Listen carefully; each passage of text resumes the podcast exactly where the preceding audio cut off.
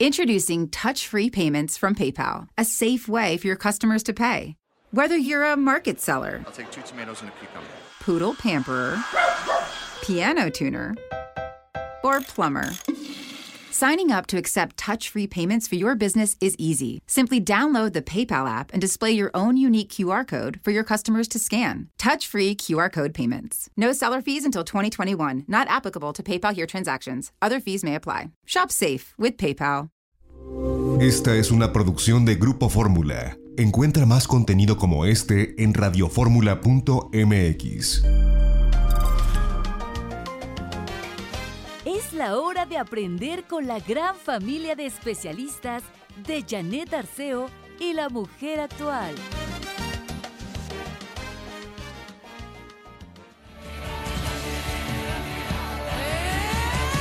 Supercalifragilístico espialidoso, aunque suene extravagante,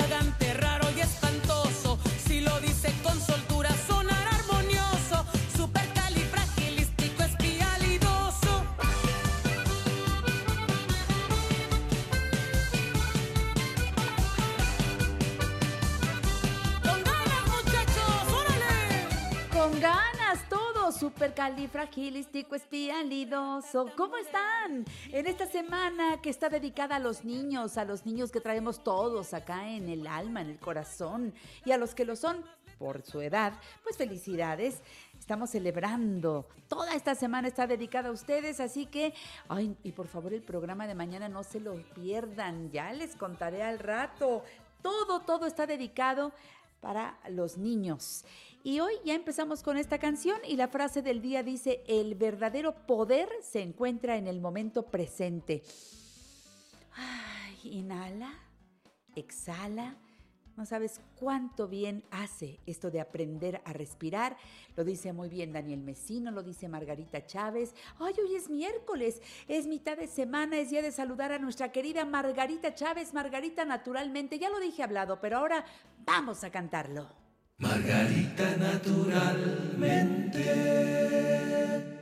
Mi querida Margarita, ¿cómo amaneces? Buenos días.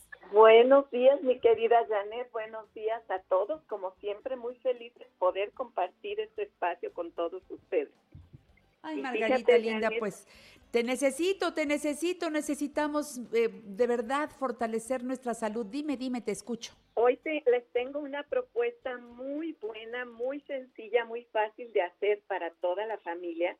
Y es que en este tiempo que estamos mucho más en casa, a veces todo el día en casa, tenemos oportunidad de ayudar a nuestra salud muchísimo.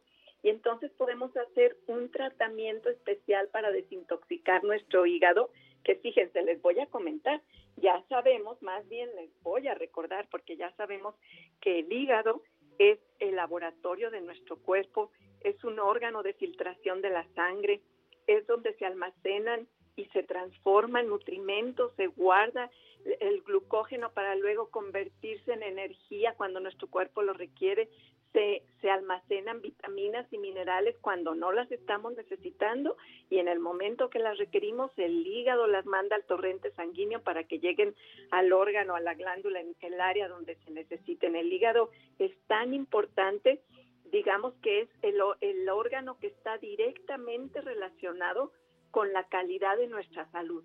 Como está el hígado, ahí nos está diciendo cómo anda nuestra salud.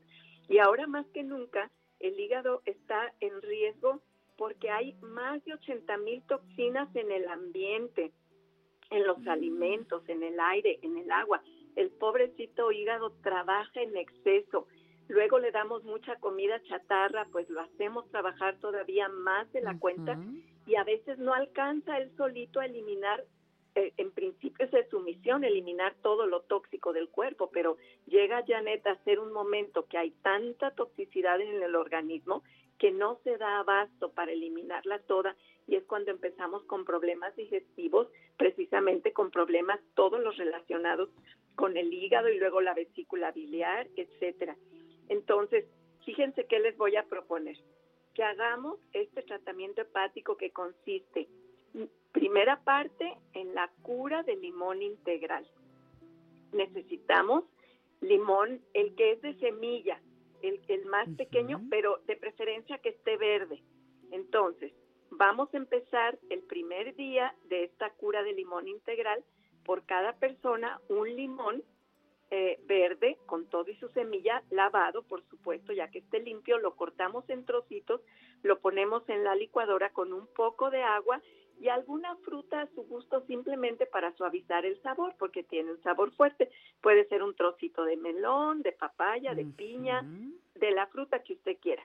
Entonces lo licua así nada más. El limón en trozos, con todo y cáscara y, y semillas, el, un poquito de agua, nomás lo necesario para que se licue, y un trocito de la fruta a su gusto. Y eso lo va a comer en ayunas a cucharaditas.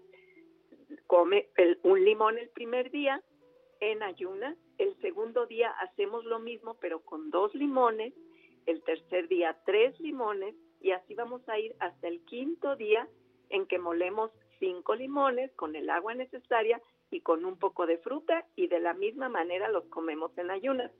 Y luego vamos a- a ir a la inversa. Digamos que el día 6 vamos a comer cuatro limones en ayunas, el día 7 tres y así sucesivamente hasta que terminamos 3, 2, 1 y se acabó esa parte del tratamiento. Pero fíjese bien, no es todo lo que les recomiendo hacer. Eso es lo que hacemos en ayunas, esa parte de la cura del limón integral. Pero le aconsejo que a mediodía se va a tomar a la hora de la comida un licuado de dos o tres jitomates maduros y asados. Al, asa- al asarlos y, al- y el hecho de que estén bien maduros, ayudamos a activar los licopenos, que son sustancias muy curativas, depurativas, inclusive anticancerígenas, que contienen en gran abundancia los jitomates. Entonces, repito, a la hora de la comida vamos a asar dos o tres jitomates según su tamaño, bien maduritos. Una vez asados, los ponemos en la licuadora con tres ramas de berros o perejil. Si consigue berros, mucho mejor. El berro tiene una capacidad enorme para depurar el hígado. Y un diente de ajo pequeñito, si los dientes de ajo que tiene son grandotes, pues un trocito. Esto lo licua, lo cuela, le agrega un chorrito de aceite de oliva y un poquito de sal de mar o de salsa de soya a su gusto. Y ya tiene ahí un, un licuado, un jugo súper curativo, nutritivo y delicioso, que también es muy curativo para el hígado y que es una delicia, Janet. Ese, ese licuado de jitomates asados con, con sal de mar o salsa de soya y aceite de oliva, bueno, es un coctelito Mm. delicioso que, que lo incluimos a la hora de nuestra comida. Me gusta. Y nos falta la tercera parte de este tratamiento hepático, Sí. que sería tomar el cardo mariano y el hepatonic antes de cada comida. 20 gotitas de cada uno en agua, en un medio vasito de agua, van juntas las gotitas. 20 de cardo mariano y 20 de hepatonic en medio vaso de agua antes de cada comida. Si usted tiene problemas de colesterol elevado, de triglicéridos o de hígado graso, además agregue dos cápsulas de lecitina, de sobrepeso también dije, ¿verdad? Sobrepeso u obesidad. Al cardo mariano y al hepatonic, antes de cada alimento le va a agregar dos cápsulas de lecitina de soya. Fíjate, Janet, aquí estamos de una, en pasos que les estoy dando muy sencillos y prácticos y fáciles de hacer, un, todo un tratamiento de depuración, curación, renovación hepática, porque el, el cardo mariano es el mayor regenerador de los hepatocitos, las principales células del hígado. Y el hepatónico es una fórmula que tiene seis plantas diferentes para apapachar el hígado, desinflamarlo, limpiarlo, desintoxicarlo, etcétera. Así que es un tratamiento maravilloso. Y si aparte usted sufre muchos problemas digestivos, después de la comida se toma una cucharada de hierbas suecas en una taza de agua calientita. Mira, así sería ya el tratamiento completísimo de depuración, desintoxicación y estímulo del buen funcionamiento hepático, incluyendo la vesícula biliar. Sí, Ahí incluimos la, incluimos la vesícula biliar para que también ésta se depure, se limpie y no nos vaya a dar susto ni ningún problema. ¿Qué te Claro, ahí va parece, todo junto, ¿no? Está excelente, Sí. Margarita. Esto, por favor, ya ven que no nos cuesta pues casi nada. Realmente es una cura efectiva. Nada más sigan paso a paso. Ahora, yo puedo estar haciendo todo esto, Margarita, además de cambiar ciertas cosas de alimentación, como bien lo dijiste, quitar chatarra, tener en esta época eh, una alimentación mucho más sana. Aparte de la chatarra, pues eh, todo lo frito, todo lo que tú nos has dicho es ideal. Por eso yo siempre recomiendo tu libro de nutrición vegetariana. Es, es, la excelente guía para cambiar nuestra forma de comer, porque no se nos ocurre más que lo mismo que hemos hecho, eh, este, lo, los platillos que hemos preparado toda la vida, ¿no? ¿Qué más voy a comer? ¿Qué vamos a hacer hoy? Y se trata de que sea nutritivo, saludable, agradable al, al paladar. La, la, alimentación tiene que ser sabrosa y que la disfrutemos y que sea apetitosa. Y el libro se enfoca en eso, más de 600 recetas de comida vegetariana con los ingredientes que fácilmente encontramos en el mercado, uh -huh, en la tiendita cercana. Y entonces eso, y al principio, ahorita que tienen más tiempo, supongo, a veces no, ¿verdad? a veces estamos más ocupados con toda la familia en casa, pero eso me pasa. tiempo para aprender, para leer la parte de primera del libro que es un, un curso, hagan de cuenta, es un curso sintetizado de nutrición para que sepamos cómo alimentar nuestro cuerpo. ¿Qué más? Oye, Margarita, yo quiero decirte que ya mañana es Día del Niño y empieza el viernes el mes de mayo, el mes de las mamás. Y yo creo Sí, que no hay mejor regalo para mamá que la salud. Y tú has armado unas promociones extraordinariamente buenas para el Día de las Madres. Así que Así yo creo que hoy vamos a empezar a calentar todo esto para que, eh, si no me equivoco, del 1 al 17 de mayo aprovechemos todo lo que tú has preparado para celebrar a mamá en grande. Fíjate, Janet, que estamos, vamos a celebrar a mamá, pero ahí nos colamos todos, porque todos aprovechamos las promociones que vamos a tener. Claro. Porque, fíjense. De eso hablamos al regreso, ¿te parece? Claro que sí, Regresando. Margarita con todas las promociones para el Día de las Madres. Margarita naturalmente. Los tomates muy jugosos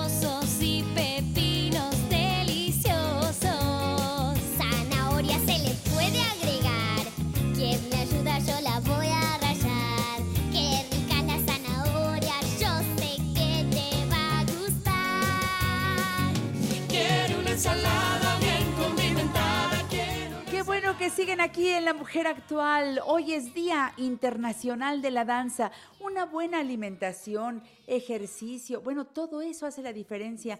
¿Qué tal el cuerpo de los bailarines y las bailarinas? Bueno, la disciplina que tienen. Y eso es lo que creo que nos falta a la mayoría, disciplina.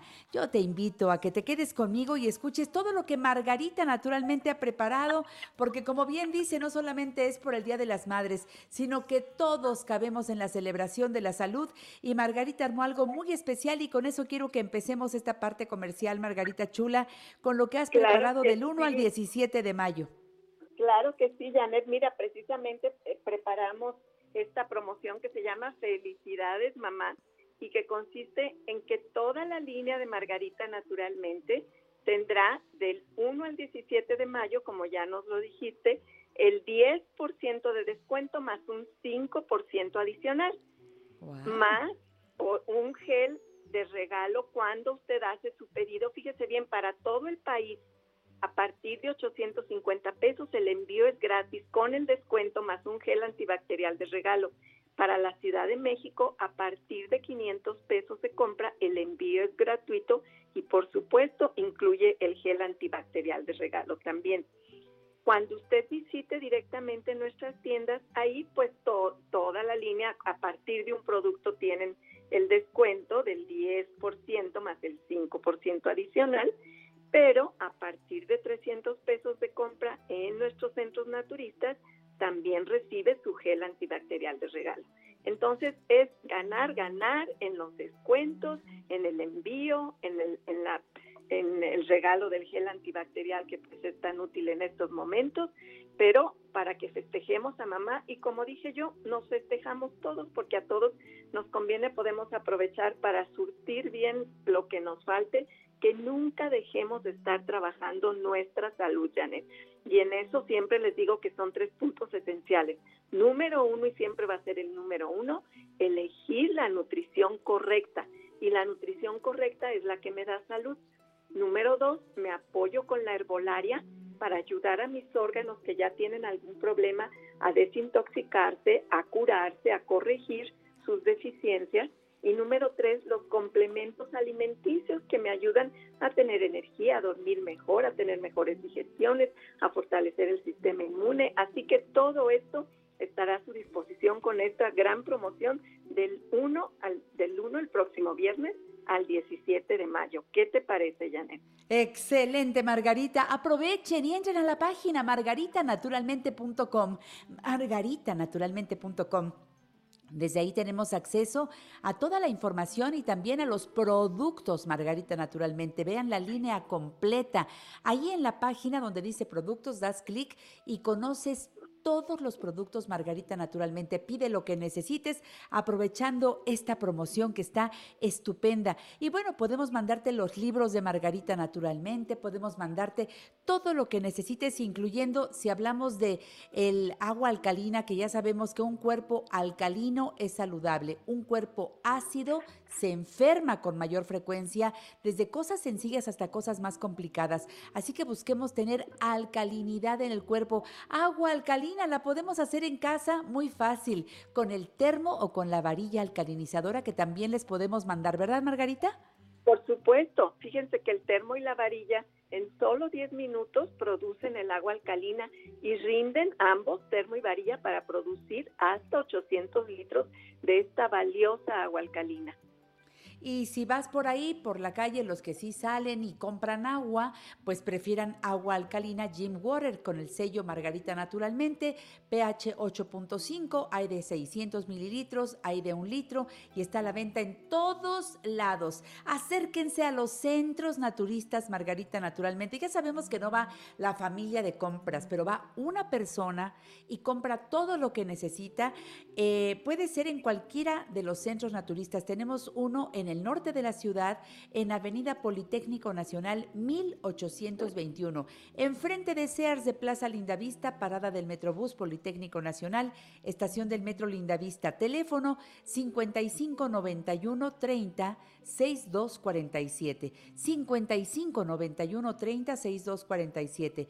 Centro Naturista Margarita Naturalmente en la colonia Roma, Álvaro Obregón 213, casi esquina con insurgentes en la parada del Metrobús Álvaro Obregón. El teléfono de este centro naturista es 55 5208 33 78 55 52 08 33 78. En el sur de la ciudad, Margarita Naturalmente en Cerro de Juvencia 114, Colonia Campestre Churubusco, entre Taxqueña y Canal de Miramontes. Teléfono 55 55 11 6499 55 55 11 6499. No descuiden sus tratamientos. Las consultas de herbolaria y nutrición son importantísimas. Vayan a sus consultas, ¿verdad, Margarita? Hagan cita. Claro que sí, estamos atendiendo directamente y también estamos atendiendo vía telefónica, pero no se descuiden. Lejos de ello, Janet, yo sí de verdad considero que este tiempo que de una o de otra manera estamos forzados a estar más con nosotros mismos, es un tiempo maravilloso para trabajar por nuestra salud. Así Qué que bueno no que lo descuiden. menciones. Y también vayan a, a su tratamiento cuando están ustedes con la acupuntura, no la dejen, cuando estén ustedes ya haciendo sus constelaciones familiares y la hidroterapia de colon. Creo que esa sí no la pueden hacer vía remota, Margarita. Está medio difícil, Janet.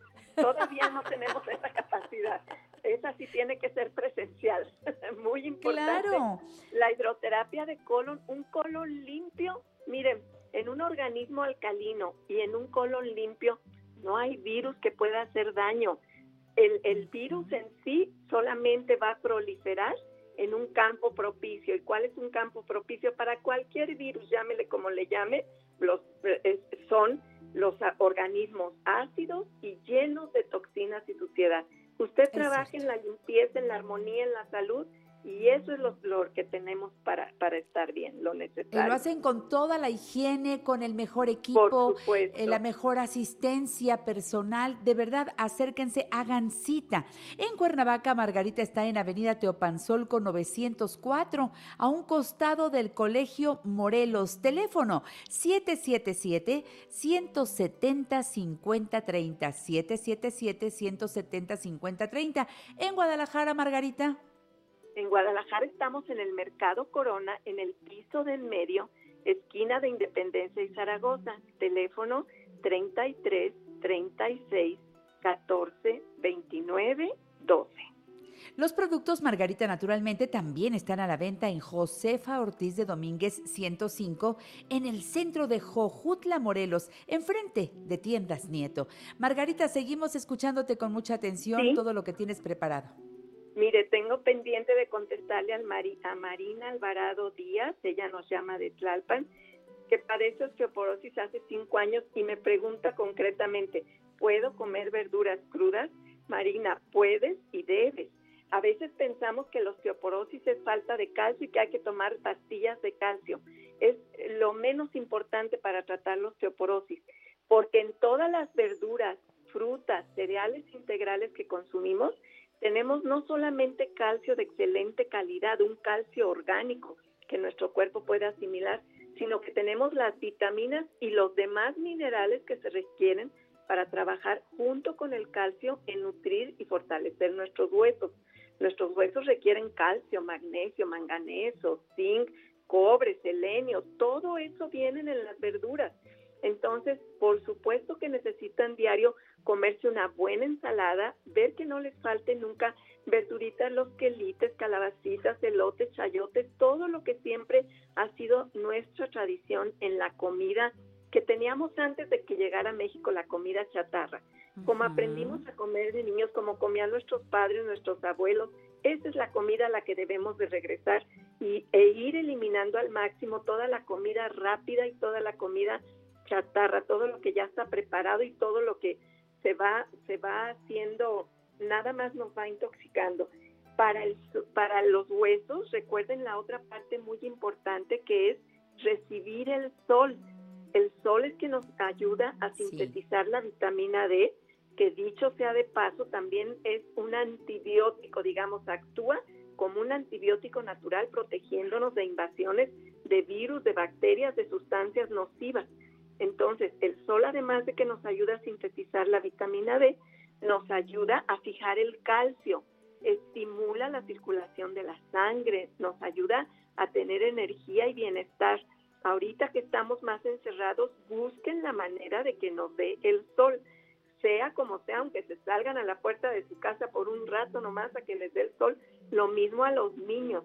La falta de sol nos hace deprimidos, nos hace deficientes en calcio, nos hace, nos da tiricia, decía mi abuela. Sí, Tiricia, así es. Exactamente. Y les voy a recomendar un licuado que pueden preparar en casa, fíjese muy bien. Es un vaso de leche vegetal, cualquiera que usted eh, utilice, ya sea de soya, ya sea que prepare leche de almendras, de ajonjolí, cualquiera de ellas. Y le va a agregar una cucharada de linaza, bueno, y una cuca- cucaracha, no. Una Cucharada. Por favor, Margarita. Perdonen, se me trabó la lengua.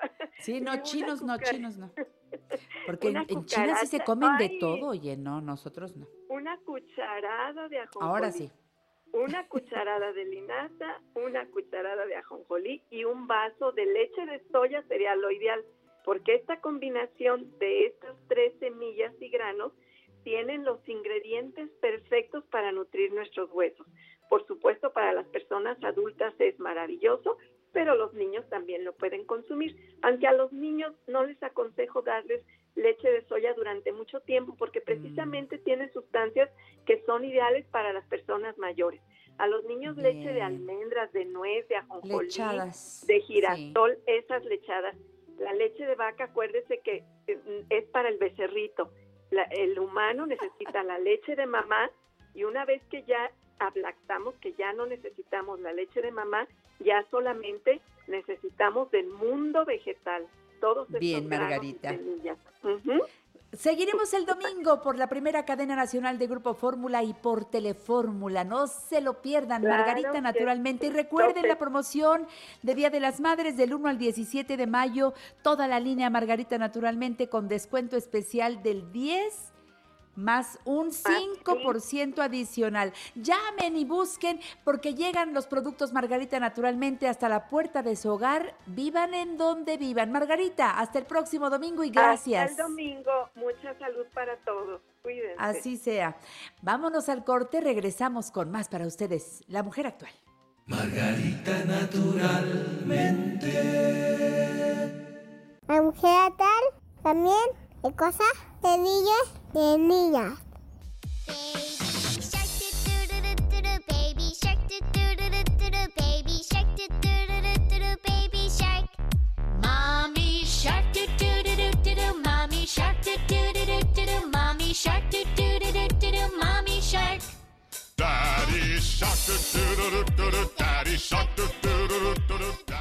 Ahí están todos, mamá, papá, todos haciendo el, ba- el bailecito como si hicieras con los brazos las olas del mar. Y ahí va el Baby Shark. Gracias por estar con nosotros. Soy Janet Arceo. Saluda al público que nos escucha y participa en este programa allá desde Manzanillo. Nos escuchan a través del 97.7 de frecuencia modulada. Hola amigos de Manzanillo, buenos días.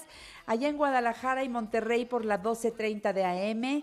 Gracias por estar con nosotros. Quédense en casa, por favor.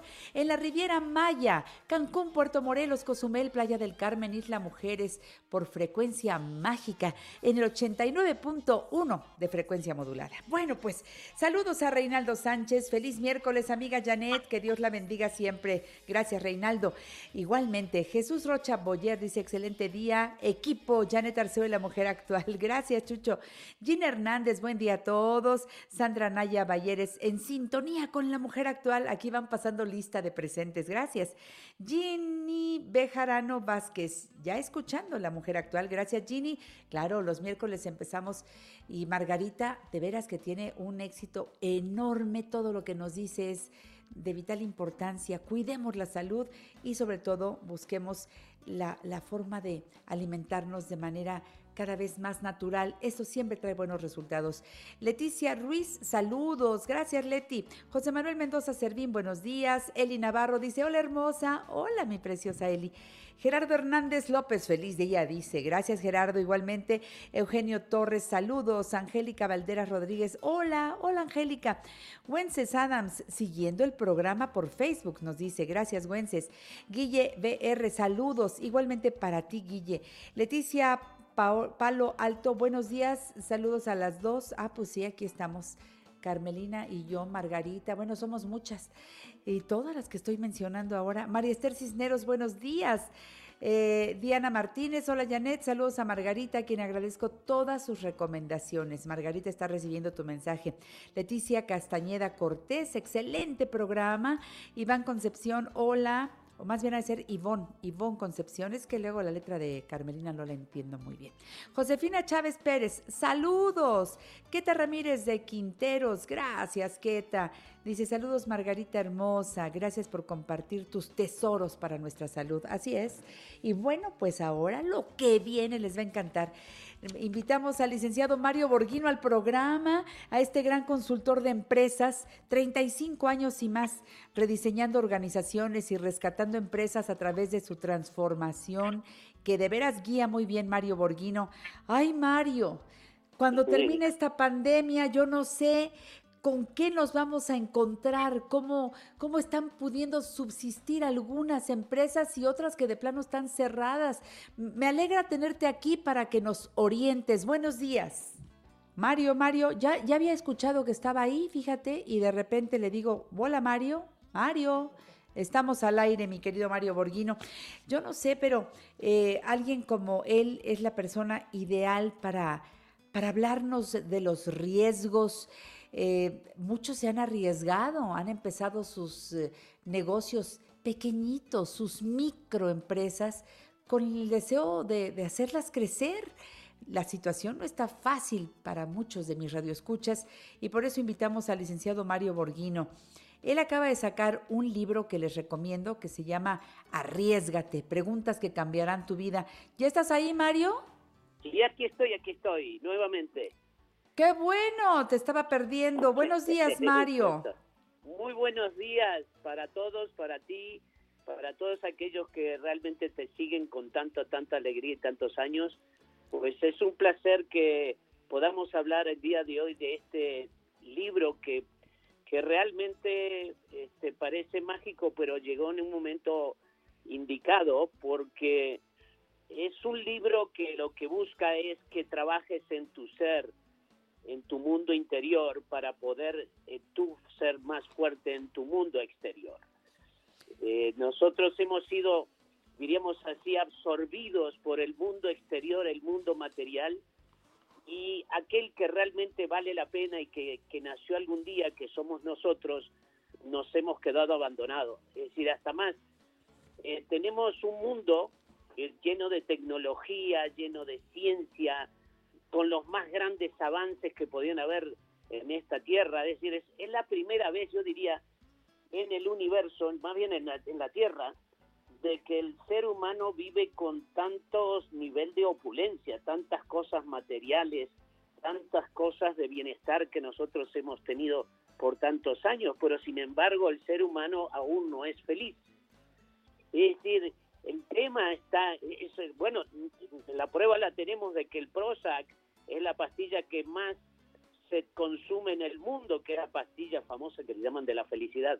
Es decir, por eso escribí este libro. Este, este libro este, este está en honor de Elizabeth Kubler-Rose. Elizabeth Sí. Kubler-Rose, este, que es una doctora muy famosa. Espléndida los tanatóloga. Ella decía que los seres humanos, este, sus pacientes les decían a ella que, que la mayoría estaban arrepentidos de no haberse aventado más en la vida, de no haberse arriesgado más en la vida, de no haber hecho más cosas en la vida.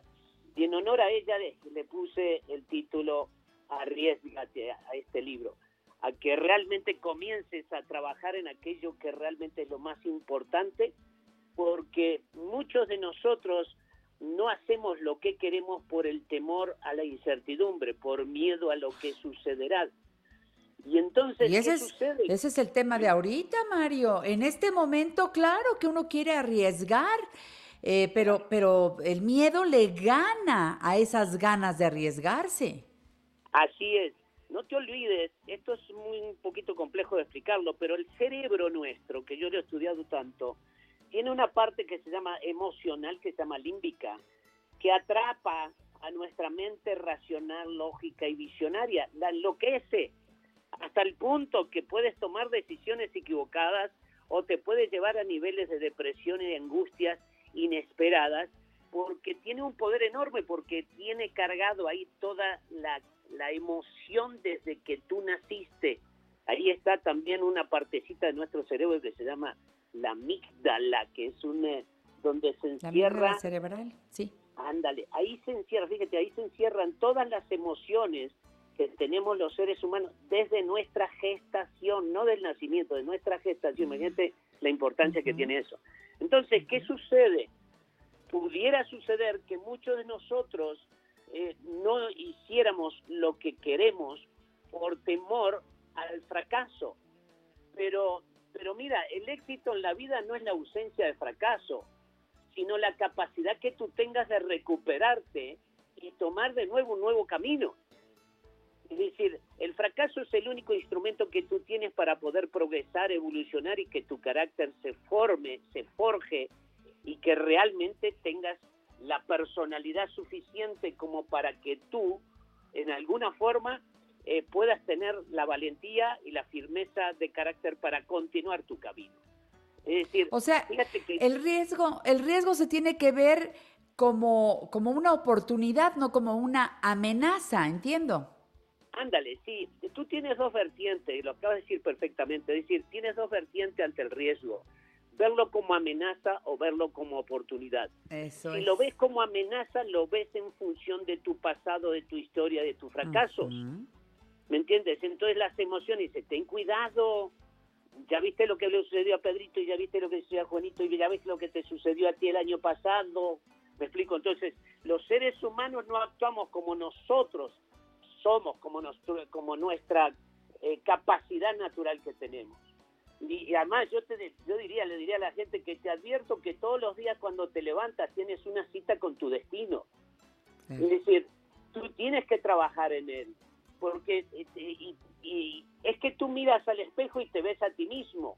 O sea Sí. que si buscas a alguien que te quiera cambiar la vida, mírate al espejo porque ese es el que construiste tú y ahora tú eres responsable de modificarlo y cambiarlo si necesitas cambiarlo. Ándale, ahí está. Eh, yo, yo les recomiendo mucho el libro Arriesgate, preguntas que cambiarán tu vida. Es eh, Mario Borghino quien lanzó muy oportunamente este. Parece que tú vas adelante de las circunstancias, mi querido Mario, y, y, Sí. y en este momento en que todo es, pues quién sabe, todo es así. Es que quién sabe qué va a pasar. Esa incertidumbre causa un, un- un malestar, un, un dolor, una angustia, que yo quisiera que hoy le dijéramos, ¿cuántos de los empresarios micros, pequeños, medianos y grandes están en este momento sin saber qué va a pasar? Oye, tienen cerrados muchos sus negocios. Hemos estado apoyando aquí en el programa, Mario, ¿cómo ves tú? La posibilidad de en este tiempo eh, eh, reforzar tus ventas, lanzarte a hacer por internet lo que quizá no habías hecho antes, arriesgarte. Quienes lo están haciendo ahora, cuando después arranquen sus negocios, tendrán otra vía muy efectiva para seguir vendiendo lo que venden. Así es, tú debes anticiparte a las a las circunstancias, porque cuando la estrategia que tú hagas se torna en evidente, cualquiera la tiene, entonces no tienes ninguna diferencia, ninguna ventaja y tus ventas no van a crecer. Es decir, yo creo que el mundo este, nos empujó, ahí sí que nos empujó a hacer home Sí. office. Hoy Sí. estás obligado a hacer home office. Ese es el negocio. El negocio es que tú ya no tienes, no necesitas tener la, la persona enfrente de ti. Estás a la distancia de un clic para poder crear un negocio. Entonces, Déjame hacer una pausa, Mario. Déjame Sí, hacer claro. una pausa comercial. Regresamos. Mario Borghino está en La Mujer Actual. Síguelo en Twitter, arroba Borghino Mario y en su página borghino.mx. En La Mujer Actual te invitamos a crecer juntos. Consulta a nuestros especialistas 5551 663405 y 800 800 1470. Libre soy, no puedo ocultarlo más.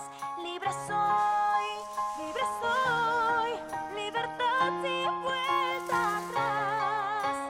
Bien basta, no me Qué bueno que los niños también escuchando a Mario Borghino entiendan cómo es este mundo de arriesgarse. Mario tiene una frase preciosa que dice, si te arriesgas en la vida puedes perder, pero si no luchas, habrás perdido todo. Mario, tú tienes un modelo de cuatro preguntas que nos debemos hacer para asumir riesgos en la vida. No sé si quieras soltarlos el día de hoy en el programa. Claro, con muchísimo gusto. Mira, yo soy un convencido de que la mente nuestra está llena de hábitos y creencias históricas. Entonces ahí te tienes que pelear con ella. Tienes que luchar contra las viejas historias y los viejos hábitos que tú tienes. Entonces, el cerebro opera en cuatro áreas importantes. Una es la parte racional, hacerte preguntas lógicas. ¿Qué siento, qué no siento, qué es lo que quiero cambiar, qué me gustaría modificar? Es decir, datos. A la mente le gusta tener datos. Dos, la segunda parte de nuestra especialidad de nuestro cerebro es la parte creativa, visionaria, pero también le gusta a nuestro cerebro visualizar cómo me gustaría ser en el futuro, gustaría cambiar de mi vida, qué me gustaría transformar y cómo me gustaría ser. Es decir, tenemos lo racional, tenemos lo visionario, la tercera es la parte emocional, ¿te acuerdas que habíamos hablado del, mo- del modelo este de límbico, donde realmente uno de los factores importantes son las emociones? Es decir, ahí tenemos que hacernos preguntas, ¿qué miedos, qué inseguridad, qué factores te dan ambi- ambigüedad, qué es lo que te está frenando en tu vida emocionalmente? porque las emociones atrapan a la lógica, atrapan. ¿No te, no te ha pasado que alguna vez yo no entiendo por qué tomé esta decisión? ¡Qué barbaridad! Es que las emociones te atraparon. Entonces tienes que hacerte preguntas emocionales, es decir, ¿qué me está atrapando? ¿Qué emoción no me deja mover? ¿Qué emoción no me está dejando avanzar? Y por último, la, la aquella que nosotros llamamos el reptiliano, que la cuarta parte, la cuarta parte la- de las preguntas. La cuarta pregunta es, ¿qué riesgos quiero correr? Si estoy aceptando la capacidad de asumir riesgos o me aterroriza asumir riesgos. Entonces, este, revisando es, primero, hazte preguntas racionales, lógicas, acerca de lo que quieres cambiar y hacer en tu vida. Dos, visualízate con teniendo ese proyecto terminado. Tres, ve qué elementos emocionales te están afectando y frenando para poder alcanzar ese objetivo. Y cuatro, ve el nivel de riesgo que quieres correr, porque hay gente que no quiere correr riesgo, hay gente que el miedo lo atrapa. Entonces, si tú le haces cuatro tipos de preguntas a tu mente, tú puedes llegar a conclusiones distintas y entonces poder alcanzar el cambio que tú quieres hacer en tu vida. Ahora que estamos encerrados todos estos, todos estos tiempos, necesitamos salir de él reforzado, fortalecido. Recuérdate que el fracaso te revuelca, pero no te elimina, te da una segunda, siempre una segunda oportunidad. El fracaso siempre te da una segunda opción. Es decir, que si leen en mi libro y ven en mi libro que yo les doy estas cuatro técnicas de preguntas, cuando tú analizas las respuestas que tú te das a la parte racional, a la parte de visión, a la parte emocional y a la parte de los riesgos, si tú analizas las respuestas que tú te das a ti mismo, tendrás una posibilidad mucho más elevada de tomar una decisión de alto riesgo sin que te atrapen el miedo, el temor y la inseguridad y la angustia. Entonces, ese es el modelo, ese modelo eh, ha sido muy efectivo y yo les digo a la gente que todas las mañanas ya no salgas a, decir qué voy a hacer con este día. Todas las mañanas yo invito a la gente a que trate de analizar qué es lo que quiere hacer ese día. Y todas las mañanas durante 21 días tienes que tienes que repetirte qué es lo que quiero hacer mejor, qué quiero cambiar, qué quiero modificar. Y en la noche decirte a ti mismo qué hice hoy para poder modificar mis conductas, mis emociones. Eso Yo lo creo haces que- por 21 días, cambia. Yo creo que aún en la contingencia, ¿eh? Esto va para siempre. Cuando salimos a nuestras labores o ahora que estamos, aparte de todo, preparando lo que sigue, porque la vida sigue, esto pasará. Mario, no sabes cómo agradezco tu presencia y las lecciones que nos has dado el día de hoy. Recuerden, pueden buscar el libro Arriesgate, preguntas que cambiarán tu vida. Te lo pueden hacer llegar por Amazon, lo puedes tener en, en- en todas las plataformas, claro, electrónico. En fin, empezar a trabajar con él ahora que tenemos un poco más de tiempo. Mario, tus redes ya las di hace rato, pero repito en Twitter, arroba Borguino Mario y la página www.borguino.mx. Te espero pronto otra vez por acá en casa, Mario. Será- Gracias. Será un placer estar por ahí. Gracias. Mi cariño para ti, Mario Borguino. ¿Te gustaría hacer algún comentario o consultar a nuestros especialistas? Síguenos a través de Facebook, Janet Arceo y la Mujer Actual, Figura Pública. Twitter, arroba la Mujer Actual. E Instagram, Janet Arceo y la Mujer Actual.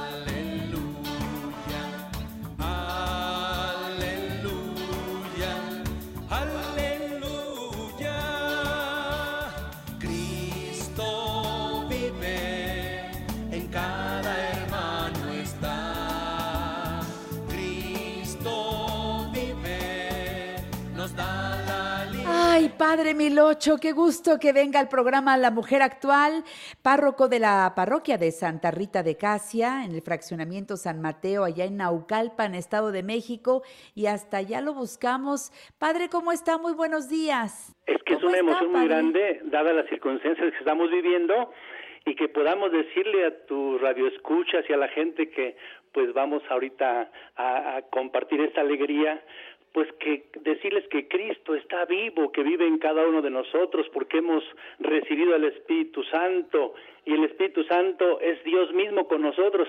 Y si Dios con nosotros, ¿qué o quién contra nosotros? Estamos felices porque en esa, en este tiempo, en esas circunstancias, vamos a recomendar actitudes, ah, pues positivas, optimistas, en una palabra, cristianas ante la realidad que vivimos. Así es de que para eso estamos, Janet. Gracias por darme esta oportunidad y compartir con la gente estos pensamientos positivos, optimistas, entusiastas. Pero además, fíjese, no hay, hay, hay tanto optimismo barato, y perdón que lo diga, que vienen mensajes muy huecos, eh, que con buena intención nos hacen llegar a algunas personas, pero no encuentro el sustento, no encuentro de dónde me agarro. Y en este caso estamos tratando de fortalecer nuestra fe, porque cuando hay fe, ahí está el amor, porque ahí está Dios, y Dios es la verdad, es la vida. Entonces, ¿a qué le puedo temer efectivamente, Padre Milocho? Por eso lo invité para que cantemos, para que platiquemos, para que oremos juntos. Claro que sí, Janet. Mira, quiero decirle a tu público que tengo una frase muy tuya, un- una cosa muy hermosa. Tú dijiste un día al aire, tocó el miedo a mi puerta, ¿te acuerdas? Sí, me lo enseñó mi fe. Salió a abrir mi fe y no había nadie. O sea, ante el, el miedo, ante las circunstancias difíciles, una actitud de fe, pero una fe auténtica, una fe verdadera, una fe que me hace tener esperanza, porque de la fe brota la esperanza. Cuando hay una fe verdadera, hay una, una esperanza auténtica. Y esa esperanza es una espera activa. Es decir, ante esa realidad, número uno, acepto que está pasando esto para que pase, porque si no se atora, si no se queda, y en muchos se ha atorado, se ha quedado esa situación, y entonces viene una autosugestión, viene un miedo, y hay gente que ya se está sintiendo enferma y no tiene nada, pero el miedo paraliza. Entonces, con una actitud de fe y una actitud de esperanza, de espera activa, y sobre todo con una actitud de amor. Ante esta realidad, entonces, aceptar que esto pasa, número uno, para que pase. Número dos, una actitud de fe, como tú nos dices. Eh, tocó el miedo a mi puerta, salió a abrir mi fe y no había nadie. Entonces, una actitud de esperanza, de amor. Y luego, qué importante nuestra actitud, valga la redundancia, ante esta situación, porque no son los eventos, no son las circunstancias los que van a determinar nuestro estado de ánimo, nuestra manera de ser, nuestro modo de vivir, no, sino nuestra actitud ante esas circunstancias.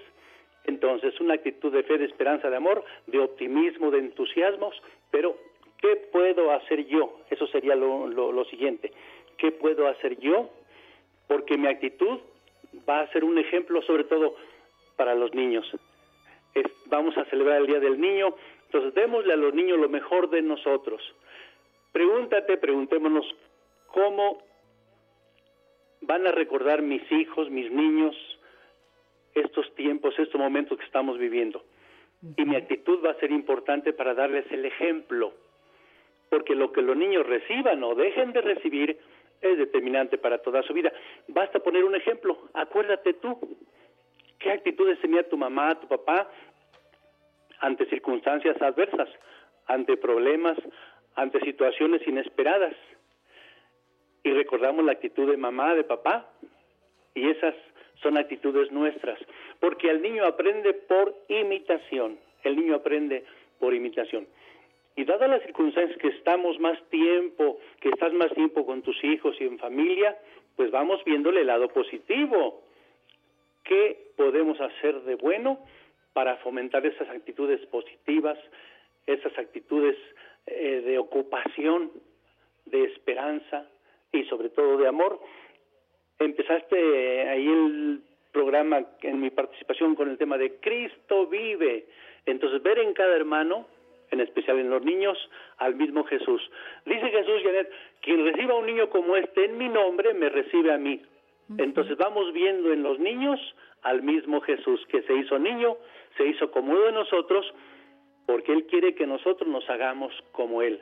Vamos pues de, ver- de verdad a ver en los niños Tú sabes que le he cantado a todo, le he cantado a los niños, Sí, sí. he cantado a la vida, al amor, a la sonrisa, tenle amor a la vida, tenle amor al trabajo, con amor y alegría, todo, todo puedes lograrlo. Vamos pues de verdad con esas actitudes, aceptar que eso está pasando para que pase, pero sobre todo nuestra actitud positiva, entusiasta. Decía Margarita, Gracias, padre. consejos prácticos para alimentar el cuerpo sanamente. ¿ah? Y luego nos decía eh, Mario con su libro Arriesgate. Y luego Lalo, que hay que tener actitudes ante el estrés, ¿verdad? Actitudes también de querer Para que no bajen las defensas, sí. buenas sí. para que no bajen las defensas. Nuestro sistema inmunológico va a estar al 100 si tenemos una actitud de fe, de esperanza, de amor y luego, como dicen tus invitados, a tener pues también actitudes ante los alimentos y ante las Claro. emociones. Hay un tema Ah, que dice, claro. sé dueño, un tema que compuse Janet que dice, sé dueño de ti, sé dueño de ti, Qué de tus emociones, de tus sentimientos. Regreso para despedir al padre Milocho. No se vayan, soy Janet Arceo. En La Mujer Actual, tu llamada es atendida solo por especialistas. Consúltalos. 5551 663405 y 800 800 1470. Quiero verte sonreír. A pesar de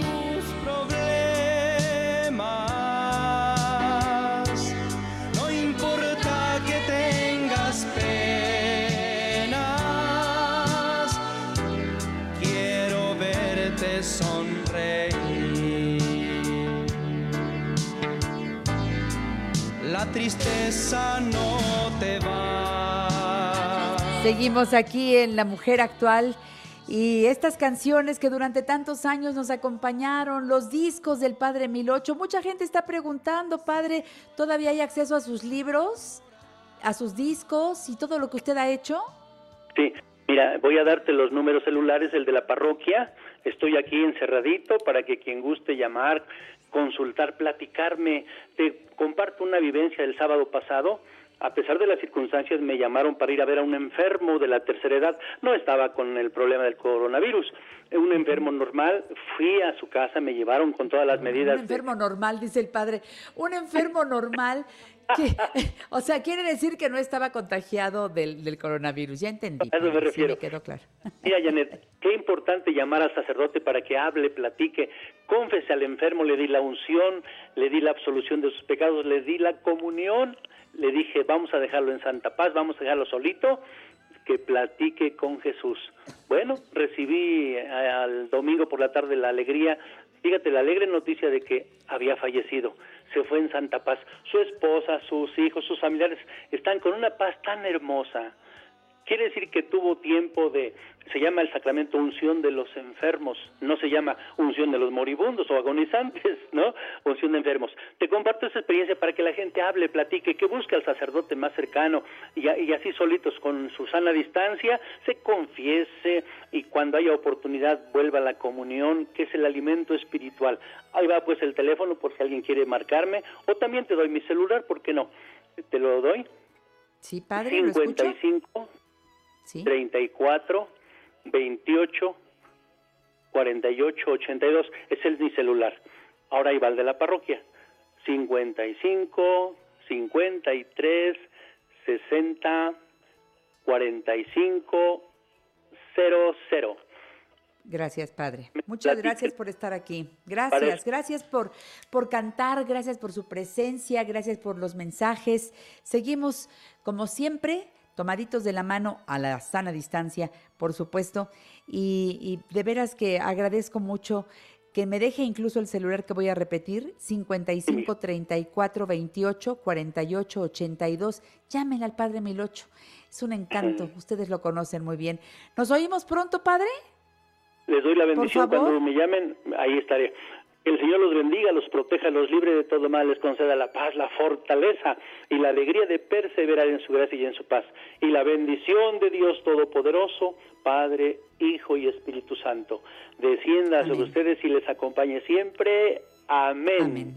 Amén. Gracias, Padre. Gracias. quiero mucho, Hasta la próxima. Igualmente, padre. Qué bueno que vino el padre Milocho y el público lo estaba pidiendo. Bueno, pues fíjense que le damos vuelta a la página en esta revista familiar por excelencia y regresa porque la verdad estamos picadísimos con el tema de la organización de la cocina. Estamos en la segunda parte del tema. Busquen la primera parte en mis podcasts porque Jacqueline Tron, que es coordinadora de vinculación internacional y comunicación institucional del SDAI de la Universidad Panamericana, bueno, con todo detalle nos ha dicho, saca todo de la cocina, ve lo que sirve, lo que no sirve y vamos a guardar solamente lo que sea útil. Hola Jacqueline, ¿cómo te va? Buenos días. Hola Janet, ¿qué tal? Buenos días, muy bien. ¿Y tú? Pues eh, gracias a Dios, sana, contenta, transmitiendo desde casa y lista para seguir con la organización de la cocina, que la verdad es un tiradero bárbaro. Ayúdanos, a- no sé si vas a hacer un breve resumen de lo visto para continuar. Sí, eh, claro que sí, con mucho gusto. Mira, la semana pasada habíamos quedado que había que planear, visualizar y como que hacer ya la limpia, digámoslo así, de, de nuestra cocina. Si ya tomamos la decisión de sacar todo y ya tenemos todo afuera, pues ahora hay que regresar todo a su lugar, ¿no? No todo. En- Ya va- no ya no todo, va a ser exacto, todo. ma- nada más lo que hayamos eh, escogido o lo que de verdad nos sirve. Entonces, eh, vamos a empezar por eh, vajillas y vasos. La vajilla, debemos de tener una vajilla de diario y hay quien tendrá a lo mejor una vajilla más bonita, que nos guste más, o la heredada de la abuelita, o porque antes pues había unas vajillas hermosas, ahora también, pero eran diferentes. Y vamos a designarle un lugar específico a la del uso diario, a la que es de batalla, a la que todo mundo puede ayudar a acomodar y puede sacar y puede poner y que si, si acaso se rompe algún plato o algo, bueno, pues no pasa nada, ¿no? Que, que sea una la vajilla que se use todos los días, todo el tiempo, tres veces al día. Entonces la debemos de tener en un lugar eh, de fácil acceso para toda la familia, hasta para el más chiquito que pudiera tener acceso a un plato. En el caso de los más chiquitos, sugiero tener a lo mejor una vajilla plástica para que no, no corran peligro y sea más fácil manipularla. Y también los vasos. Los vasos también, no tener el vaso despostillado, el vaso que queda uno, todos son diferentes, sino tratar de tenerlos homogéneos y que estén en buen estado. Y también para los chiquitos tener sus vasos de plástico para que no corran ningún peligro. Y después tenemos la parte de los cubiertos. Los cubiertos también igual, tra- tratar de tener el número que corresponda a todos, si son ocho cuchillos, ocho tenedores, ocho no, tres cuchillos de uno, dos del otro, sino tratar de tener lo más homogéneo posible y en un cajón específico, si se puede, en uno de estos eh, contenedores que vienen con divisiones para la cuchara, el tenedor y que no estén todos Claro. revueltos y también sea de más fácil acceso para toda la Se me ocurre que hasta lo podemos fabricar en casa, ¿eh? Ahora que tenemos tiempo, fabricas tus divisiones para poder tener los cubiertos en orden. Si nunca lo habías hecho antes, hazlo ahora. Los niños son súper creativos para esas cosas. Te sigo escuchando, mi querida Jacqueline. Sí, claro. Después tenemos la parte de los utensilios. Esa a veces es como un dolor de cabeza en la cocina, porque tenemos de todo. Y a veces son muchos y no hay un espacio para el cucharón, la cuchara de hoyitos para espumar el pollo, o el prensador de frijoles, o la pala grande, la pala chica, la de madera, la de metal. Entonces, lo más fácil y lo que mejor funciona, porque en mi caso es lo que mejor me funciona, es tener como unos botes junto a la estufa y todos parados, no dentro de un cajón, sino uno más grande para los utensilios grandes, cucharones y prensas y demás, uno más chico para palas de madera o cucharas y espátulas y demás. O sea, como clasificar con unos botes para es más fácil que en un cajón porque se revuelven y Sí. son de hay de todo. Entonces, eh, clasificarlos así. Después eh, tenemos la parte de ollas y sartenes, también clasificar cada olla con su tapa, los sartenes por tamaños, ese sartén viejo que el mango ya está, bueno, si el mango está flojo y el sartén está bien, apretar el mango con un desarmador. Eso es muy fácil.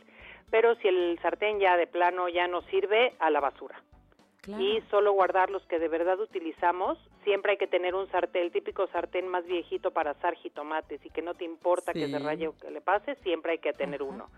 Pero tenerlos también en área cerca de la estufa y por tamaños y por eh, uso que se tiene. Una olla que se usa menos, tenerla al fondo y las que se usan más en la parte de enfrente. Después tenemos la parte de los eléctricos, que aquí viene la batidora, la licuadora, la cafetera, la todos Lotería. Exacto. el extractor de jugos, el tenemos, bueno, la máquina de pan, el que habrá quien tenga de todo un poco, ¿no? Entonces igual, lo que se usa diario lo podemos tener en, encima, en donde se use diario y lo que no guardado ya sea en un en uno de los anaqueles o en alguna repisa para que no estorbe y que solamente se saque cuando se utilice. Y también que, que funcione, ¿no? Si no funciona, no voy a guardar una batidora ya que no funcione, que a lo mejor algún día la voy a arreglar. No, sácala, ya no funciona. Ok. Sí, y después tenemos la parte de refractarios, el, el- el de, los de plástico, el famoso topper, ¿no? Que tienen Sí. 25 tapas, siempre se nos caen. Hay que clasificarlos por tamaños, si es que entran uno adentro del otro y las tapas a un lado, o cada uno con su tapa, para que no tengas que estar buscando la tapa que si es o no es, y tengo 25 tapas y 10 botes nada más.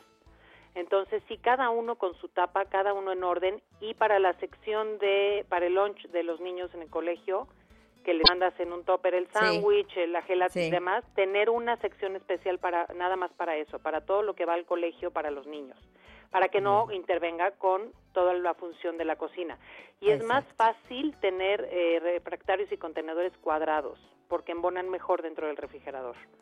Ah, fíjate, la semana pasada vinieron las señoras de Tupperware y me dijeron que idealmente los cuadrados son para poner todo lo que viene en tiritas, todo lo que lo que nos sobra, así ya sabes, de Ujú, la botanita y que la, el pepino y la zanahoria, y que por eso hay cuadrados y por eso hay redondos, y este y, y los que van en el congelador y los que van en el refrigerador. Pero qué interesante, sí es cierto, los redondos ocupan más espacio y los cuadrados son más fáciles de apilar y todo. Exactamente, Me gusta exactamente. lo que dices. Y después ¿Qué, nos los- falta?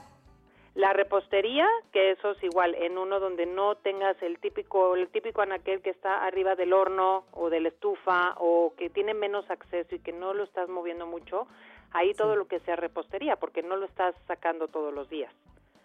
Y después todos los trapos, manteles y las bolsas, también tener un cajón específico, una caja, ahora que dices que las manualidades, bueno, una caja de cartón muy resistente la puedes forrar, la puedes pintar y ahí guardar todos tus manteles bien doblados, eh, con esto que decíamos al principio de, de la técnica de maricondo, que es buenísima para que dobles, Sí. pues también los manteles, todos doblados en orden, que no se vean revueltos, que no estén arrugados, porque pues también la mesa, la comida entra primero por los ojos, entonces Eso, hasta el listo mantel para usar, tiene que estar. claro. sí.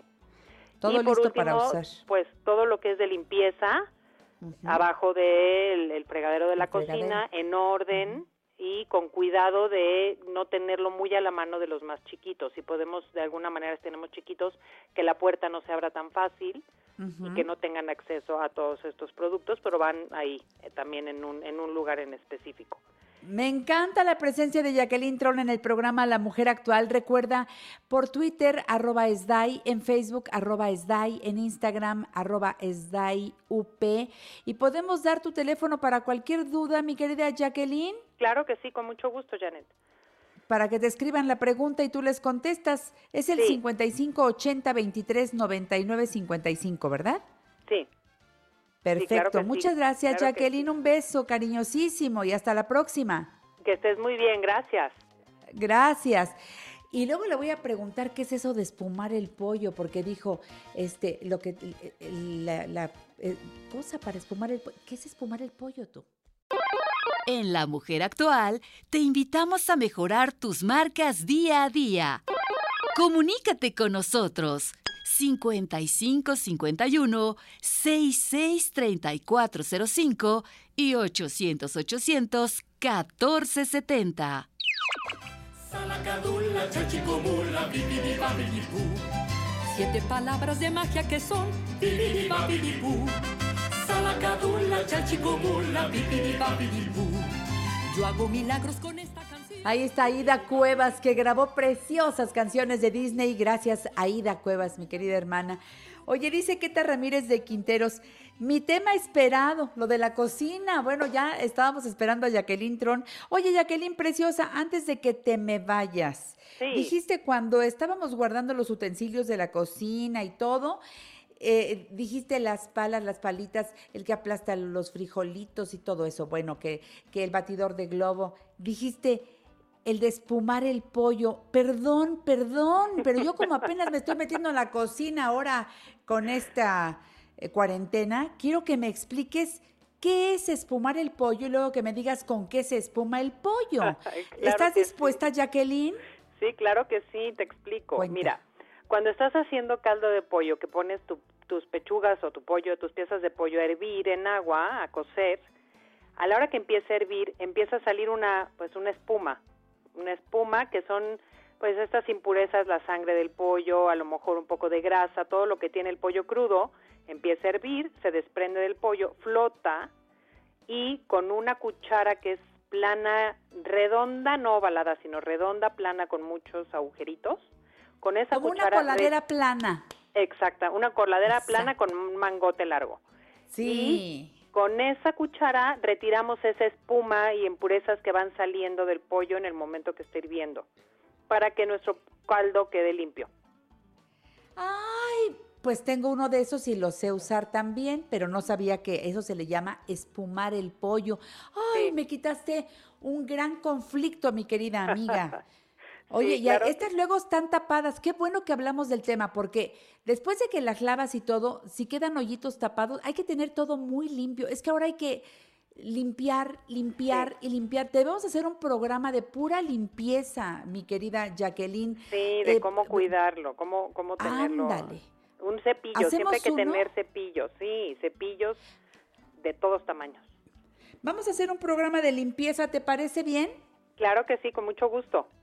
Gracias, Jacqueline. Te mando un besote. Hasta la próxima. Gracias, bye. Qué linda, gracias.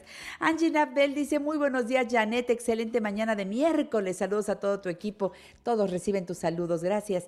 Eh, Tailet Estrada, Estrellita Maxim, Victoria Lux, Leticia Lomelí, Ana Ramírez, Renata Cabrera, Fidela Bendaño, Reinita, Lorena Torres Delgado, María Eugenia San Miguel, Patricia Reyes Gómez, Connie González, Oyuki Ángeles. Ay, qué bárbaro, que hoy, bueno, hoy están muy activos. Gracias por mandarnos sus mensajes. Encanto Rebeles, están escuchándonos por Facebook, muchas gracias. Rogelio Ramos, este magnífico comediante, qué tipazo. Nos manda saludos y felicitaciones. Dice, amiga, te estoy escuchando. Gracias, Rogelio. Besos. Aide Chávez, un abrazo, Janeta, Ana Laura Reyes Flores. Saludos desde Oaxaca, mi Ana Lau. Maribel Zárate Tufiño, felicidades por el programa. Irma Sánchez García, saludos. Yamelita Vázquez, hola equipo de la Mujer Actual. Héctor Aguirre dice, buen día. Adriana Ochoa, felicidades, Janet. Irma Yolanda Cerezo Guerrero, buenos días en este ombligo de semana, dice. Es muy grato escuchar día a día el programa. Gracias a todos los involucrados que entregan su amor y dedicación. ¿Verdad que sí? Qué gran familia de especialistas, ¿no? Ya verás con quién vamos a terminar el programa de hoy. Eh, Nelly Torres Torres dice, señora bonita, saludos. Ay, gracias, Nelly. Miguel Manzano Madrid dice, mil felicidades, mi tía Carmen siempre me hablaba de ti, te recordaba con mucho cariño. Sí, sí, Miguel, fui muy amiga de Carmen, Carmen Manzano, y, y me sigo todavía con, con su hija y con, con sus, con sus nietas, ¿no? María de Lourdes Herber de Arrache dice, qué gusto escucharte, Janet, sin duda el mejor programa por excelencia. Qué linda, Lulu, gracias. Pati Murcia, hola, buen día. Alejandra Lucero Borja, gracias, Ale.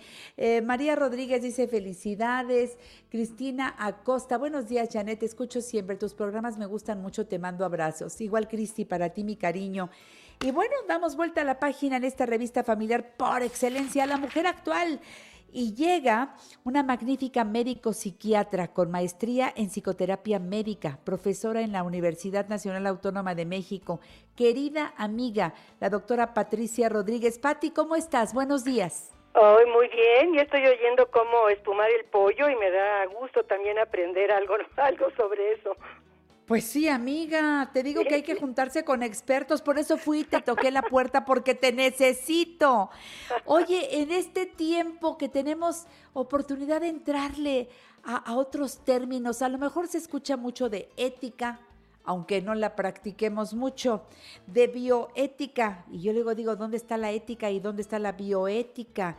Eh, en fin, eh, ética médica que se ha hablado mucho en este tiempo. Nadie como tú para que nos explique de manera clara qué son todos estos términos.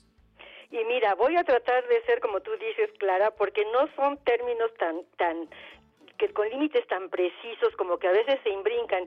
Fíjate que yo tomé un diplomado en bioética con los meros grandes de, de México, con Rui Pérez Tamayo, con Paulina Ah. Rivero Weber, con Rubén Lisker, con Ricardo Tapia, o sea, Octavio Rivero, una serie, fueron cuatro meses de este diplomado en la UNAM, que justamente del Colegio de Bioética del Instituto de Investigaciones Filosóficas de la Universidad Nacional Autónoma de México. Y a mí me pareció un tema precioso, inquietante, que después, desgraciadamente, no no no le di no le di o sea no hubo un no se le dio curso a toda esa a esa ese grupo que nos preparamos. Yo estaba esperando que se nos ocupara en algo y quedamos medio volando. Pero a ver yo creo que deberíamos de empezar por el término más simple que es el de moral vamos a empezar por la moral si te parece vamos de lo fácil a lo complicado Bien. porque bueno, la moral de hecho es un conjunto de reglas, ¿no? que se generan de manera individual o grupal y que se aplican a los actos de la vida cotidiana de los ciudadanos. Eso es para que orienten sus acciones y su juicio sobre lo que es moral, parece mentira en la definición, o inmoral, es decir, correcto o incorrecto, bueno o malo. La moral es más como creencias y prácticas y son juicios establecidos que, que, que seguimos los individuos y las, los- las familias y las sociedades. Pero es como, viene de moris, que es costumbre. Y realmente son reglas que se aplican, pero hay que aclarar que la moral cambia. O sea, hay cosas que a principios de siglo no se podían, moralmente no eran correctas y que han cambiado. Y también no solo cambian dentro del tiempo, sino también cambian dentro de los países. Por ejemplo, en un país no es moral tal cosa, pero en otro sí. Entonces es, es algo como más casero, vamos a decir, la moral es, son esos códigos que necesitamos los seres humanos para convivir, pues, oye, socialmente y saber básicamente lo que es bueno, lo que es malo y que seamos seres, somos sociales, pero que entonces seamos sociables, seamos soportables, porque imagínate si no existen esos códigos y cada quien decide hacer lo que quiere, es una chifladura. Pero entonces la moral tiene que ver con esto, que es como más, más básico. Pero fíjate que ya la ética, la ética es como una filosofía de la moral. Porque fíjate que la, en la moral hay códigos, hay dogmas, o sea, hay cosas que ni se piensan, hay dogmas. Pero la ética justamente es parte de la filosofía, es una filosofía que cuestiona los parámetros justamente morales, que ya entra en el tema de- del cuestionamiento, es una rama de la filosofía. Lo curioso es que sí se parece, porque moris viene de donde uno mora, la mora, pero ética viene de etos, que también es donde uno vive, ¿no? Porque etos es eh, la cuevita, el lugar donde nosotros vivimos, pero tiene ya otra naturaleza la el término de ética, ¿no? Porque la ética obliga a la reflexión, o sea, la moral te dicen, esto es así, esto es así, esto es así, como que tú naces dentro de ese sistema, pero ya dentro de la ética tú empiezas a tener un cuestionamiento de esos códigos. O sea, tú naces en, en un mundo donde ya hay códigos, pero la ética, y hay que decir que empiezan estos conocimientos con Aristóteles. Hay un, bueno, y quizá desde antes, pero estoy pensando en la, en la ética de Aristóteles, ¿no? Y, este, y justamente estas discusiones de ya discu- ¿qué- por qué dicen que esto es bueno, por qué dicen que esto es malo, que es una es una actividad es ya es una reflexión sobre esas creencias y sobre esas prácticas y sobre esos juicios morales. O sea, hay una valoración y hay un razonamiento para decir por qué esto es bueno y por qué esto es malo. Es decir, es una actividad consciente del ser humano, ¿no? que influye y refleja la realidad personal. O sea, es una reflexión disciplinada sobre las decisiones que las personas y las instituciones toman. Pero es, no nada más estudia lo que se hace, sino también lo que deja de hacerse. Y eso nos recuerda a esos pecados de omisión que de los que habla la. Iglesia, ¿no? O sea, no solo no solo lo que hacemos, sino lo que, Sino no, que no hacemos. hacemos. Y la mala la mala planeación y la falta de previsión. Entonces la ética es muchísimo más compleja. Me gustaría saber si hasta aquí quedamos bien porque si no no podemos llegar a la bioética. Claro, claro, claro. Es más, hasta ahí podemos hacer una pausa para que respires, amiga. Pues si quedamos de tomarnos un cafecito. Y es lo que estamos es que, ¿qué haciendo mientras tú nos cuentas. Cuando yo estoy contigo, Janet, no quiero decir tonterías al aire, entonces me pongo a estudiar y a revisar, porque yo digo, oye, estoy hablándole al público, el público me está escuchando, ¿ves? Ese es mi código ético, digo, yo no les voy a decir idioteces. Sí, tienes toda la razón, no, pero además tú no las dices porque eres una mujer preparada, pero, pero además se vale equivocarse de repente, pues ahí dije una cosa por otra, pues estamos en vivo, estamos en directo. Cuando haces eh, un artículo para una revista, lo revisas, eh, si te quedó una duda, vas, lo checas, borras, vuelves a hacerlo, pero aquí estamos en vivo y en directo. Y Claro. bueno, eh, te- lo entendemos y de eso se trata. Y se vale también lo que el público dice y ahí establecemos el diálogo. Por eso hacemos el programa en vivo. Esa es la intención. Y por cierto, la doctora siempre pone su correo a la disposición de todos. Estoy platicando con la doctora Patricia Rodríguez, médico psiquiatra con maestría en psicoterapia médica y aparte profesora en la UNAM. Cuatlicue 007 arroba yahoo.com. Cuatlicue 007 arroba yahoo.com y ahí pueden también seguir platicando con la doctora. Pero yo me voy al corte, regresamos contigo, Patti, en la parte final del programa. Me encanta que estés aquí, ¿eh? Bienvenida. Vámonos a la pausa. Este próximo domingo en el programa La Mujer Actual, Margarita Chávez, Margarita Naturalmente. También estará la escritora Loreta Valle, Cocina Vegan Fácil. Y en la parte musical, Rodrigo de la Cadena. La mujer actual es un programa excepcional. ¡Eh! Nuevo disco de Rodrigo, los esperamos por Telefórmula. Los domingos, Janet Arceo y la mujer actual se ve por Telefórmula, canal 121 de Easy, 157 de Sky, 354 de Dish y 161 de Total Play. Los esperamos a las 12 del día, hora del centro. En la feria Cepillín me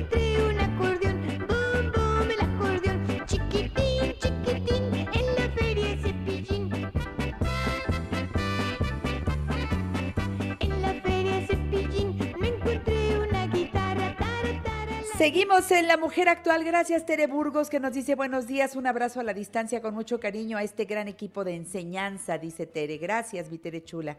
Ana Cano, Janet, me encanta tu programa, me anima bastante y aprendo. Muchas gracias. Pues mira, yo creo que este programa va a pegar.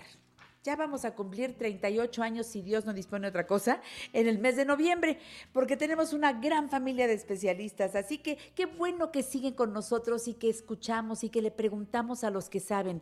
Aquí está la doctora Patricia Rodríguez, médico psiquiatra, y recuerda que ella además tiene la maestría en psicoterapia médica.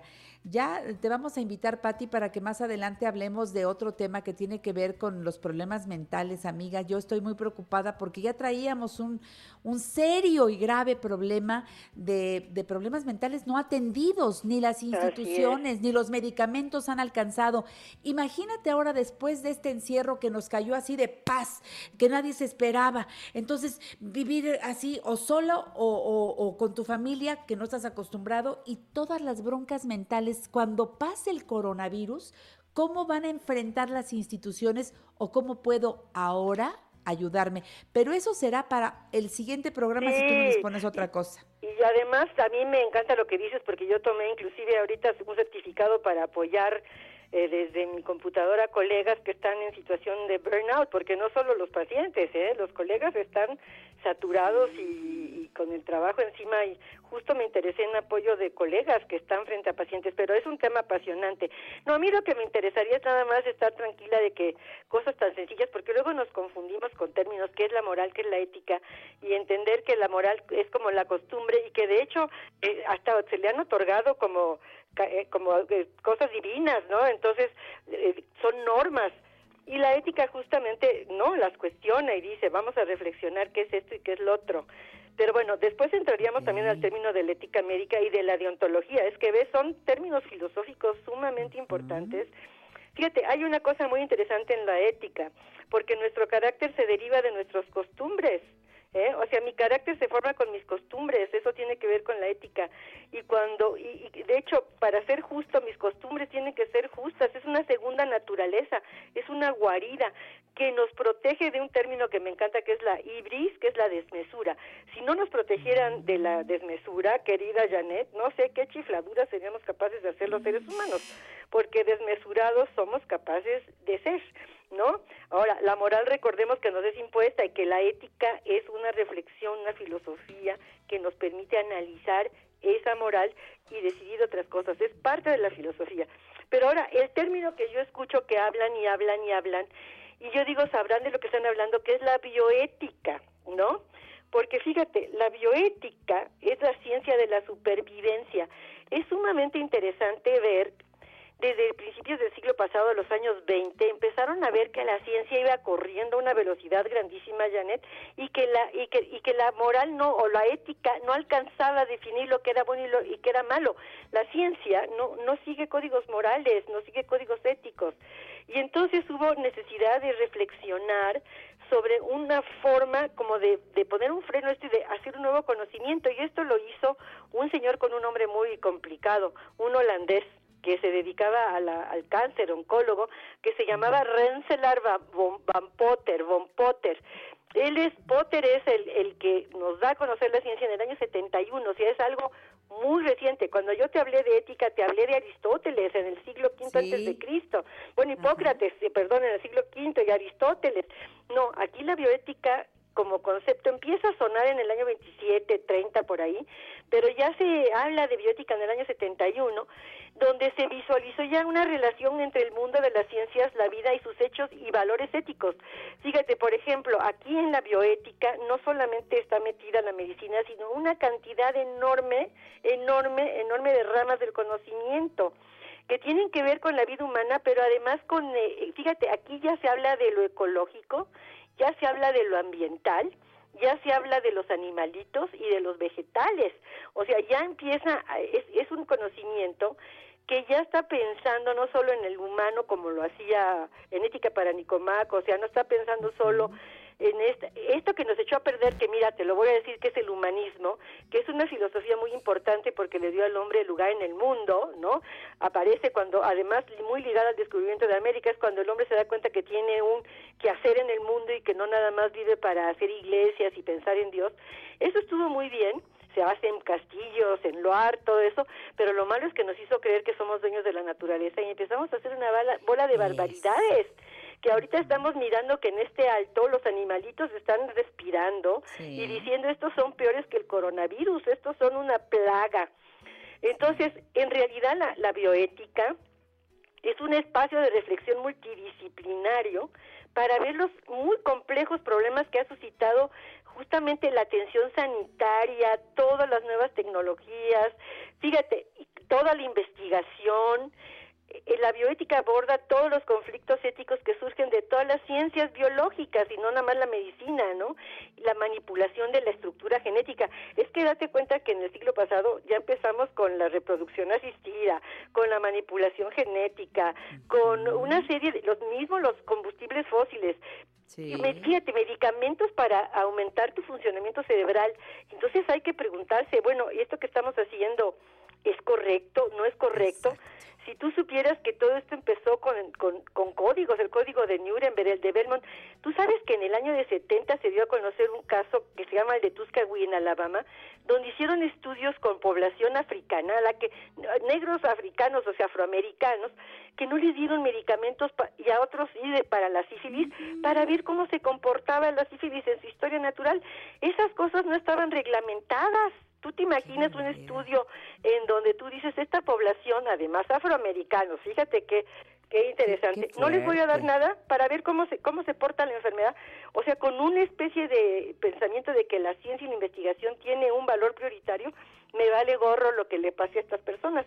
Entonces la bioética surge como una necesidad de poner un alto a todas estas cosas y por ejemplo, trasplante de órganos, eh, subrogación de maternidad, todas estas cosas a voluntades anticipadas, te das Exacto. cuenta, tal- es muy complejo el tema de la bioética, entonces lo menciona la gente con una ligereza y yo digo, ¿sabrá de lo que está hablando?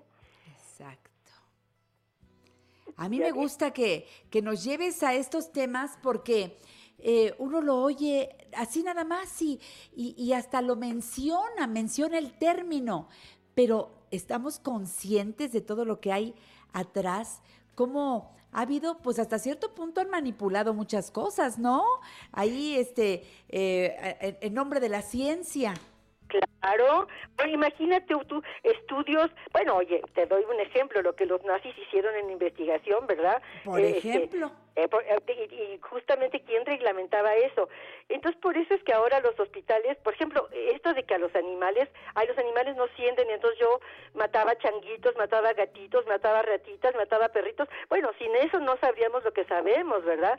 Eh, Claude Bernard eh, descubrió mucho de la digestión matando perros hasta de muy fina raza, ¿no? Para, para ver, les daba de comer y luego los mataba para ver cómo iba el proceso de los kilomicrones en, en, en el intestino. Bueno, yo me parece detestable, claro, gracias a Claude Bernard sabemos muchas cosas, pero yo que soy escritora hice un cuento que se llama Los perros de Claude Bernard, donde hago que se venguen de él, porque realmente, sí, imagínate Pues sí, qué crueldad, pobres. les da de comer Sí.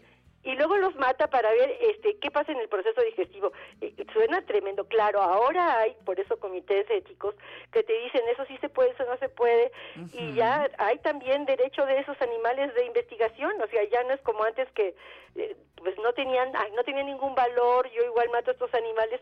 Entonces realmente es muy interesante eh, cómo es- este término de la bioética y, es, y el concepto de la bioética y el ejercicio de la bioética, pues está hablando de, de una necesidad de, de tener esta ciencia galopante y modularla. Eh, bueno, yo diría que la ibris en la ciencia, ¿no? Esa desmesura y ponerle cotos y darle la importancia. Y fíjate, te voy a dar ejemplos. Bueno, hay otro término que no te mencioné y dentro de eso, pues es mucha gente lo ha oído, que es la deontología, que también hablamos de la deontología, ¿no? Pero la deontología ya tiene que ver con, son códigos como muy particularmente que tienen que ver con grupos de conocimiento. Por ejemplo, la rama de la ética que ve ciencias morales, pero en, en alguna de las, eh, de, por ejemplo, la deontología médica. La deontología, eh, ya, ya se va viendo en qué la vas aplicando tú la, la, la deontología.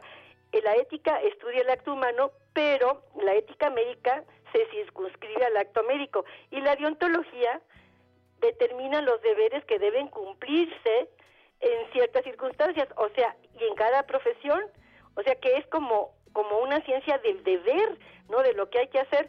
Entonces, fíjate cómo en realidad estamos hablando de términos que se escapan a la medicina, por eso te explicaba que yo tomé un curso y que están más cercanos a la filosofía, Janet. Claro que O sí. sea, son claro. términos absolutamente filosóficos. ¿Y por qué me interesó todo esto? Porque están pasando algunas cosas que a mí me inquietan, porque, por ejemplo, se hablan de términos, y hay cosas, por ejemplo, si yo te voy a hacer a ti un estudio, te voy a meter en un estudio, te hago firmar un consentimiento, Sí, claro, este, claro. eh, Ya, ya no es así nada más de que yo te uso. O un familiar, ¿no? Si no puede Sí, la persona, sí, alguien claro, tiene existe, que bueno, sí. permitirlo. Claro, Oye, este- pero entonces fíjate, encontramos algunas cosas, hay cosas como la autonomía que son muy importantes, ¿no? Que tú tienes que, que, que respetar en el individuo. Yo te voy a decir que ahorita a mí me preocupa, y siendo médico, que la medicina se esté abrogando algunos derechos, y lo digo críticamente, que encuentro tremendos. Uno de ellos es que tú no puedas ver a tu familiar moribundo. Exacto. Qué bueno que llegamos a ese punto y otros de que cuando el médico tiene un respirador y a quién se lo pone. Este, Eh, bueno, exacto. tantas cosas. Bueno, vamos a seguirle con el tema, pero el tiempo por hoy se acabó. Sigan con la doctora Patricia Rodríguez, ¿verdad que es adorable? Estás dando consultas y todo vía telefónica, vía Skype. Bueno, que se acerquen a ti, cuatlicue007 arroba yahoo.com porque te necesitamos, Patti. Gracias por estar bien, cuídate mucho y hasta la próxima en La y Mujer también Actual. a ustedes, Besos. y me parece que es importante que sepamos Gracias, qué palabras Pati. usamos. Claro que sí. Se quedan con Flor Rubio y su programa de espectáculos. Yo me despido. Hasta mañana, si Dios quiere. Besitos. Esta fue una bien. producción de Grupo Fórmula. Encuentra más contenido como este en radioformula.mx.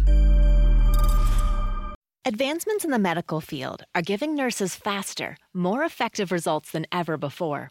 They should expect the same from their education, too. Capella University's game changing FlexPath format allows you to set your own deadlines and leverage your experience to move faster through your program. So the faster you move, the more money you save. When you're ready, we'll be here. Visit capella.edu for a trial course at no cost to you. Capella University. Don't just learn, learn smarter. Es la venta del Día del Trabajo en Macy's y tú sabes lo que eso significa. Es la hora de poner a toda tu familia a la moda para el otoño. Usa tu cupón o tarjeta Macy's y obtén un 20% menos extra de las ya increíbles ofertas, como un 25 a 40% menos en jeans de diseñador que usarás toda la temporada y un 25 a 50% menos en moda para niños y bebés. Además, compra un brasier, obtén uno al 50% menos. Y no te pierdas los días de bono de Star Money de hoy al lunes en Macy's. Más información en macy's.com barra Star Money.